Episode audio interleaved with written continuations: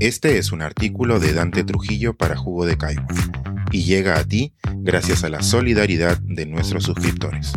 Si aún no estás suscrito, puedes hacerlo en www.jugodecaigua.pe. Las pequeñas preguntas pedestres. Revelaciones entre las lecturas en días turbulentos. Después de tanto tiempo conviviendo conmigo mismo, Creo que no me equivoco cuando digo que leer es, junto a amar y dormir, la actividad que más placer me da. Y no me refiero solo a ese prodigio que implica el proceso de imaginar, dar forma a un texto, grabarlo en signos, para que incluso miles de años o kilómetros después uno pueda decodificarlos y captar la intención del autor y comprender algo o conmoverse.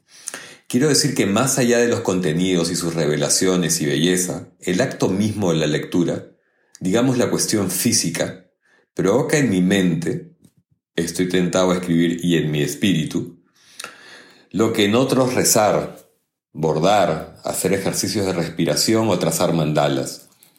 Todo ello, la acción y su impacto, me sosiega, me acoge y me protege. Por ejemplo, estos días habrían sido más terribles si no me hubiese escabullido de vez en cuando entre páginas impresas. Ciertamente, ello no significa abstraerme del todo de la realidad, aunque muchas veces lo busque, pero la hace más inteligible y soportable. Leí el nuevo y breve libro de Fernando Ampuero, un álbum de digresiones que incluye una semblanza de su amigo Antonio Cisneros. Cuenta ahí el narrador la mañana en que el poeta lo sacó de su casa para leerle en voz alta unos textos nuevos. La escena es fácil de imaginar. La ansiedad de éste, su poderosa voz resonando en el viejo comedor del Kurish, semivacío esa hora, mientras revelaba en el aire como portentos los versos de su tercer requiem. A las inmensas preguntas celestes, no tengo más respuesta que comentarios simples y sin gracia sobre las muchachas que viven por mi casa, cerca del faro y el malecón Cisneros. A lo largo del capítulo, Fernando da cuenta con gracia de la esencia contradictoria y huracanada de Toño. Pero más allá de las sabrosas anécdotas, agradecí internamente el regreso a esos versos tan humildes, Aquel poeta que tenía algo de roble en llamas confiesa que ante lo inabarcable y lo trascendental no le queda más que, o incluso prefiere, zafar como un chico que mira chicas lindas desde su ventana. Y de vuelta al presente, no resta más que anhelar menos púlpitos morales, menos dedos admonitorios, amenazas e insultos, por favor menos verdades absolutas. Han sido tiempos muy oscuros, vamos a sanarnos, Vamos a vivir la vida con ganas, que no es poco. Hablando de vitalidad, en enero de 2013 murió Alfonso Quirós. Tenía solo 56 años. Que alguien así haya fallecido tan pronto es más que lamentable, es una desgracia. La brillantez y capacidad de trabajo de Quirós eran superlativos. Muchos hemos abierto los ojos a esa otra historia del Perú que es la historia de la corrupción en el Perú a través de su obra más famosa. Buscando un dato volví a sus páginas. Y ya en ello pensé cuánto me hubiera gustado conocerlo, charlar con él, y así llegué sin proponérmelo a una cosa que le hubiera preguntado. Transcribo del apéndice. ¿Fue el gobierno de Fujimori el más corrupto de la historia del Perú? A primera vista podría parecer que sí, considerando una corrupción generalizada y sistemática que involucró una amplia gama de instituciones y personajes, tanto públicos como privados. Las riendas de la administración pública nacional evidentemente fueron capturadas. El nivel de corrupción de la década de 1990 definitivamente superó al de todos los demás gobiernos de la historia moderna.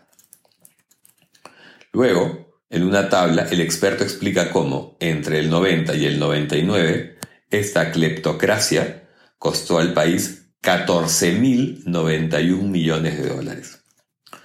Quirós no llegó a ver su libro editado ni mucho menos pudo ser testigo de las múltiples reimpresiones ni de la trascendencia de su trabajo. Tampoco pudo asistir a lo que ocurrió con el Fujimorismo. Daría muchísimo por conocer su opinión de lo que está sucediendo hoy, de cómo terminó representando la democracia para muchos, qué vaticinaría, hasta dónde creería que llegaremos, cuánto hay que aguantar, por qué, para qué. Un libro que abre la toma de lo que cita Quirós es El último dictador, de José Alejandro Godoy, en realidad todo un documental enciclopédico del todavía único paso del Fujimorismo por el Ejecutivo. Hace cosa de dos meses leí el libro de un tirón, con la mente a full de evocaciones y enojos. Qué gran trabajo el de este joven politólogo, no en vano se ha convertido en uno de los libros más celebrados del año. Otro es Plata como cancha, el revelador perfil de César Acuña por el cual Christopher Acosta y sus editores están siendo judicialmente fustigados por el empresario y político norteño. Acabo de releer el capítulo titulado Ni limpias, ni justas, ni transparentes, enero-junio 2000, donde Godoy trata el episodio de la re-reelección. Es verdad que Keiko Fujimori se alejaba entonces del gobierno de su padre para estudiar en los Estados Unidos, un asunto farragoso hasta ahora, pero resulta desconcertante recordar la participación de políticos, empresarios y periodistas en aquella aventura malhadada y cuánto de lo vivido entonces se repite frente a nosotros. El autor ha respondido las varias veces que se lo han preguntado que el último dictador marca una primera etapa del Fujimorismo, que lo que fue no ha dejado de ser, que en realidad es más de lo mismo, que alguien tendrá que escribir este nuevo capítulo. Tengo dos libros en espera. Independencia, donde Natalia Sobrevilla desbroza los sucesos cuyo bicentenario conmemoraremos el mismo día en que un nuevo presidente se coloque la banda, y una hermosa edición de Odisea en la versión de Samuel Butler con textos complementarios de Margaret Atwood, Nick Cave y más. Ambas lecturas llegan a tiempo, con esa misteriosa intuición que parecen tener los libros, como las canciones, para desembarcar en uno en el momento adecuado. Sin embargo, antes seguiré paseándome un rato por las páginas de El infinito en un junco, la preciosísima historia de los libros en la antigüedad escrita por Irene Vallejo. ¡Qué libro triunfante! Es de esos que provoca cada tanto pararse y aplaudir. Lo empecé recién y me topé con un pasaje en el que la autora cuenta de esa pasión frenética de Alejandro por ir siempre más allá del mundo conocido, más lejos, en busca de aventuras y conquistas. Y dice, la lengua griega tiene una palabra para describir su obsesión. Potos. Es el deseo de lo ausente, o lo inalcanzable, un deseo que hace sufrir porque es imposible de calmar. No sé si la señora Fujimori piense volver a postular el 2026. Quizá ese tesón tenga de admirable. O quizá, también, sea el momento de acabar de una vez por todas con el legado político de su padre.